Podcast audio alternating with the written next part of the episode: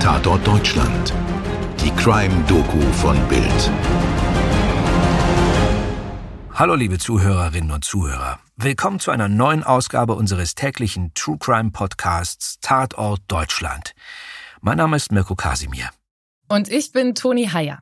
Wir nehmen euch heute mit in die USA der 80er Jahre und erzählen euch von Robert Berdella einem Mann, der zwischen 1984 und 1988 mindestens sechs Männer entführt, manchmal über Wochen hinweg gefoltert und schließlich ermordet hat. Er gilt als einer der grausamsten Serienmörder der amerikanischen Geschichte. Und heute ist auf jeden Fall eine Triggerwarnung angebracht. Es geht um Vergewaltigung, sexualisierte Gewalt und Folter. Und diese Geschichte ist absolut nichts für schwache Nerven. Okay, ihr seid gewarnt. Mirko, wer war Robert Badella, der Schlechter von Kansas City? Naja, ein sehr spezieller Charakter, wie man sich vielleicht jetzt schon vorstellen kann. Aber natürlich wurde er nicht als grausamer Mörder geboren. Im Gegenteil, dem kleinen Robert hätte wohl niemand so etwas zugetraut. Aber das ist ja eigentlich immer so, oder? Man sieht es niemandem an und schon gar nicht als Kind. Ja, es gibt ja auch keinen vorgezeichneten Lebensweg, der einen Menschen unweigerlich zum Mörder macht. Robert Burdella kommt 1949 in Ohio zur Welt. Die Familie ist katholisch, sein Vater sehr streng. Er und sein jüngerer Bruder geben sich alle Mühe, seine Erwartungen zu erfüllen, um Bestrafungen zu entgehen. In den Augen anderer macht sie das zu wohlerzogenen Kindern. Robert ist allerdings auch sehr unsportlich, hat eine Sprachstörung und trägt eine dicke Brille was ihn zu einem leichten Opfer von Mobbing in der Schule macht. Er entwickelt sich zum Außenseiter, spielt kaum draußen und hat wenig Freunde. Stattdessen malt er, sammelt Briefmarken und Münzen und pflegt Brieffreundschaften in Länder wie Vietnam und Burma. Dass er so unsportlich ist, ärgert vor allem seinen Vater, der in ihm einen Versager sieht.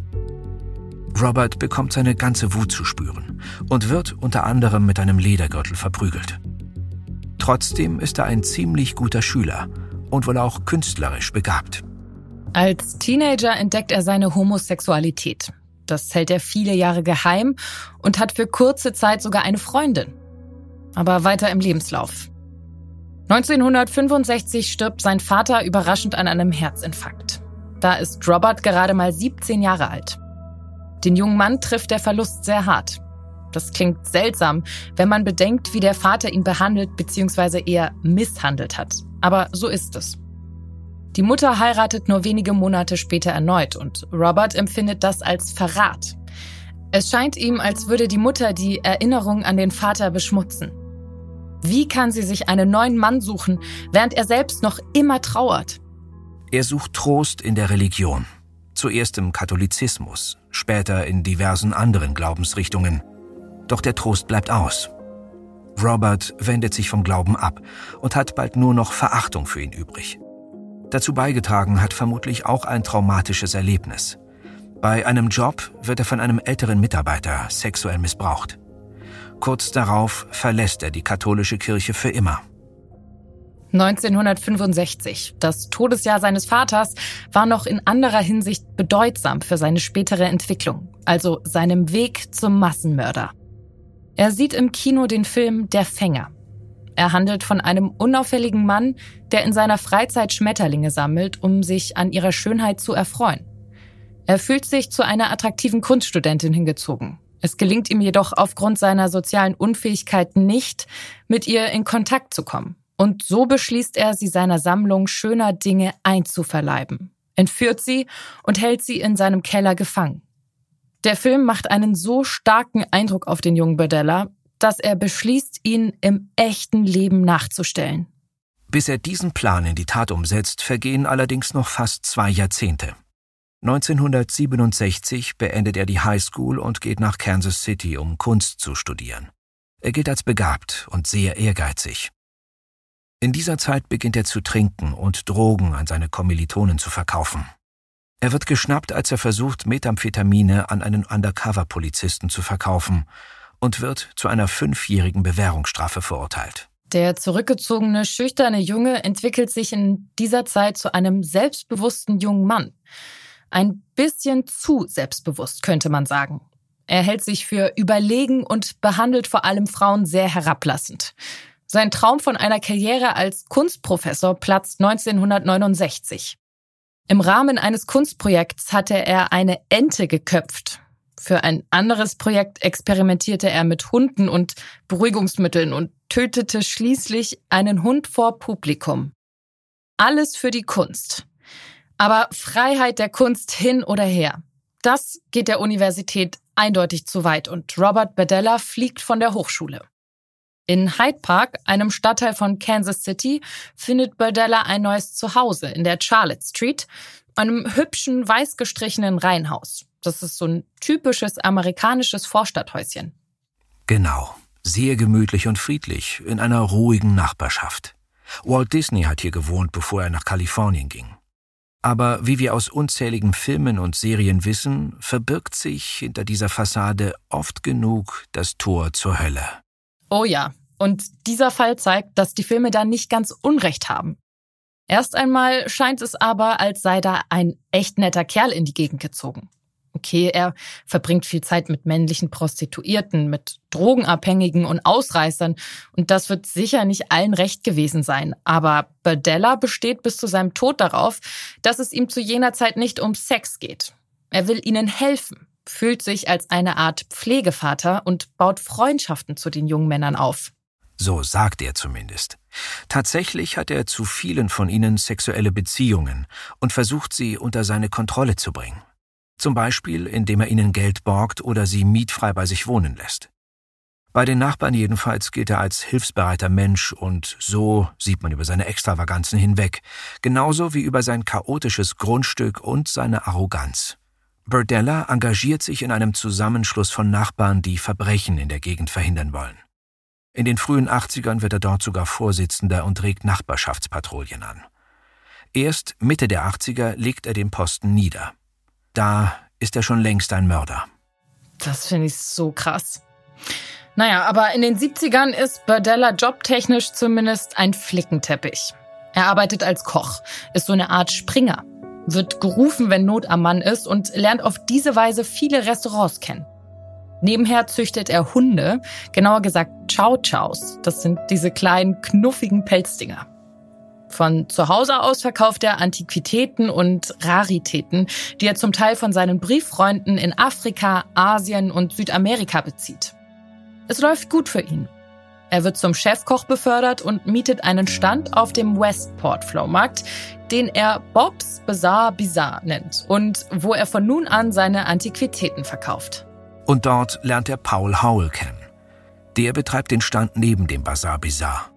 Die beiden freunden sich an.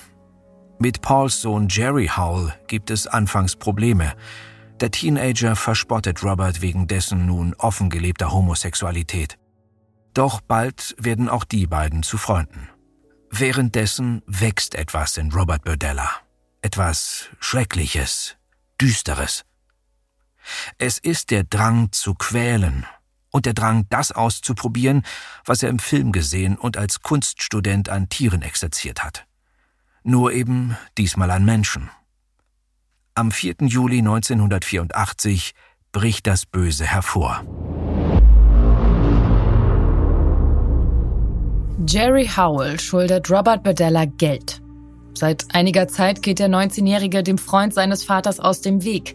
Er hat ein schlechtes Gewissen und fürchtet die Wut des anderen. Doch wie es scheint, hat er sich umsonst Sorgen gemacht. Bedella taucht gegen Abend im Haus der Howells auf.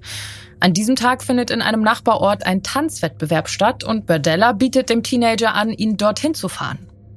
Jerry akzeptiert, erleichtert, dass keine Rede von dem geborgten Geld ist. Im Auto bietet ihm Berdella dann einen Drink an. Als Jerry bemerkt, dass sie nicht zu dem Tanzwettbewerb unterwegs sind, ist es zu spät. Der Drink war mit Beruhigungsmitteln versetzt, die Berdella offiziell für seine Hundezucht erworben und seit langem für den richtigen Moment gehortet hat. Er fährt mit dem Auto ziellos durch die Gegend, bis er sicher ist, dass der Teenager das Bewusstsein verloren hat. Dann kehrt er in die Charlotte Street zurück schleppt den Jungen in sein Haus und fesselt ihn ans Bett. Es ist die Erfüllung seiner perversen Träume. Ein junger Mann, hilflos, ihm völlig ausgeliefert. Kein Mensch mehr für ihn. Ein Objekt, das er bewundern, quälen und vergewaltigen kann. Er will nicht töten. Zumindest ist das nicht seine Hauptmotivation. Er will besitzen. Und er will wissen, wie viel Schmerz und Zerstörung er einem anderen zufügen kann. Immer wieder vergewaltigt er sein Opfer, auch mit Gegenständen, die er im Haus findet. Er notiert akribisch alles, was er ihm antut, auf loses Papier und dokumentiert seine Verbrechen mit Polaroid-Fotos. Wenn der Junge zu aktiv wird, versetzt er ihm eine neue Dosis Beruhigungsmittel. Als der nächste Tag anbricht, verlässt er wie immer sein Haus und geht zur Arbeit, um keinen Verdacht zu wecken. Als er zurückkommt, steckt er voller neuer Ideen für noch schlimmere Torturen. Das Leiden von Jerry Howell dauert 28 Stunden. Kurz vor Mitternacht am 5. Juli 1984 stirbt er in der Gewalt seines Peinigers. Burdella gibt später an, dass er wohl entweder an seinem Erbrochenen erstickt sei, Jerry war über lange Zeit geknebelt, oder dass wegen der vielen Beruhigungsmittel sein Atem einfach ausgesetzt habe. Burdella versucht den Jungen wiederzubeleben. Schließlich hat er noch so viel vor mit ihm. Doch nach kurzer Zeit gibt er auf und schleift die Leiche in seinen Keller. Dort beginnt das, was ihm den Beinamen der Schlechter einbringen wird. Er hängt Jerry Howells Körper kopfüber an der Decke auf. Unter der Leiche platziert er einen großen Topf. Dann macht er mehrere Einschnitte an den Armen und der Halsschlagader des Jungen und lässt ihn über Nacht ausbluten.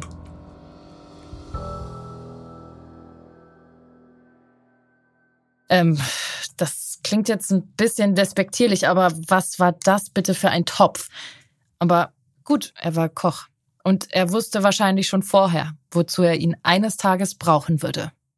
Am nächsten Tag zerstückelt Burdella den Körper seines Opfers mit Ausbeinmessern und einer Kettensäge. Die Leichenteile packt er in Hundefuttertüten, die er in größere Müllsäcke schmeißt und vor dem Haus für die Müllabfuhr abstellt. Jerry Howells Leiche verschwindet für immer auf einer Deponie in Missouri. Auf der Suche nach dem vermissten Jerry Howell kommt die Polizei natürlich sehr schnell auf den Mann, der ihn zu seinem Tanzwettbewerb fahren wollte. Burdella behauptet, er habe ihn in der Nähe des Veranstaltungsortes abgesetzt und seither nicht mehr gesehen. Er kommt damit durch. Und hat jetzt das gefunden, was er für seine Bestimmung hält. Bis 1988 gehen fünf weitere junge Männer durch die Hölle, sterben in der Gefangenschaft des Schlechters und werden von ihm wie Vieh zerlegt. Sein zweites Opfer ist der 20-jährige Robert Sheldon, ein ehemaliger Untermieter Burdellas, der ihn am 10. April 1985 bittet, noch einmal eine Zeit lang bei ihm wohnen zu können. Zwei Tage später beschließt Robert Burdella, ihn unter Drogen zu setzen und gefangen zu nehmen. Er foltert ihn mit Abflussreiniger, Dichtungsmittel, Nadeln und Klavierseiten. Am 15. April stehen Arbeiten am Dach von Burdellas Haus an. Bevor die Arbeiter kommen, erstickt er sein Opfer und zerlegt die Leiche im Badezimmer. Im Juni fällt ihm Mark Wallace zum Opfer. Burdella quält ihn mit Elektroschocks und Injektionsnadeln. Er stirbt nach weniger als 24 Stunden an einer Kombination aus Drogen, dem Knebel und Sauerstoffmangel am 23. Juni um 19 Uhr. So notiert es der Killer akribisch in seinen Aufzeichnungen. Danach perfektioniert Burdella sein System. Seine Folter wird immer grausamer und perfider. Gleichzeitig gelingt es ihm, die Opfer länger am Leben zu halten. Todd Stoops, 23 Jahre, erleidet zwei Wochen unvorstellbare Qualen in der Gefangenschaft, bevor er wegen innerer Verletzungen an einer Blutvergiftung stirbt. Das Martyrium des 20-jährigen Larry Wayne Pearson dauert noch länger. Burdella beschreibt ihn später als das kooperativste seiner Opfer. Doch nach sechs Wochen Gefangenschaft und Folter beißt er seinem Peiniger tief in den Penis. Burdella schlägt ihn daraufhin mit einem Knüppel bewusstlos und erstickt ihn. Dann fährt er in ein Krankenhaus, um seine Verletzung behandeln zu lassen. Christopher Bryson, 22 Jahre alt, wird Burdellas letztes Opfer. Und kleiner Lichtblick, er überlebt. Am 29. März 1988 lockt der Mörder ihn in sein Haus und schlägt ihn mit einer Eisenstange bewusstlos. Dann fesselt er ihn ans Bett. Bryson muss dieselben Qualen erdulden wie die jungen Männer vor ihm. Am vierten Tag kann er sich jedoch befreien. Burdella hat Streichhölzer liegen gelassen. Damit verbrennt Christopher seine Fesseln.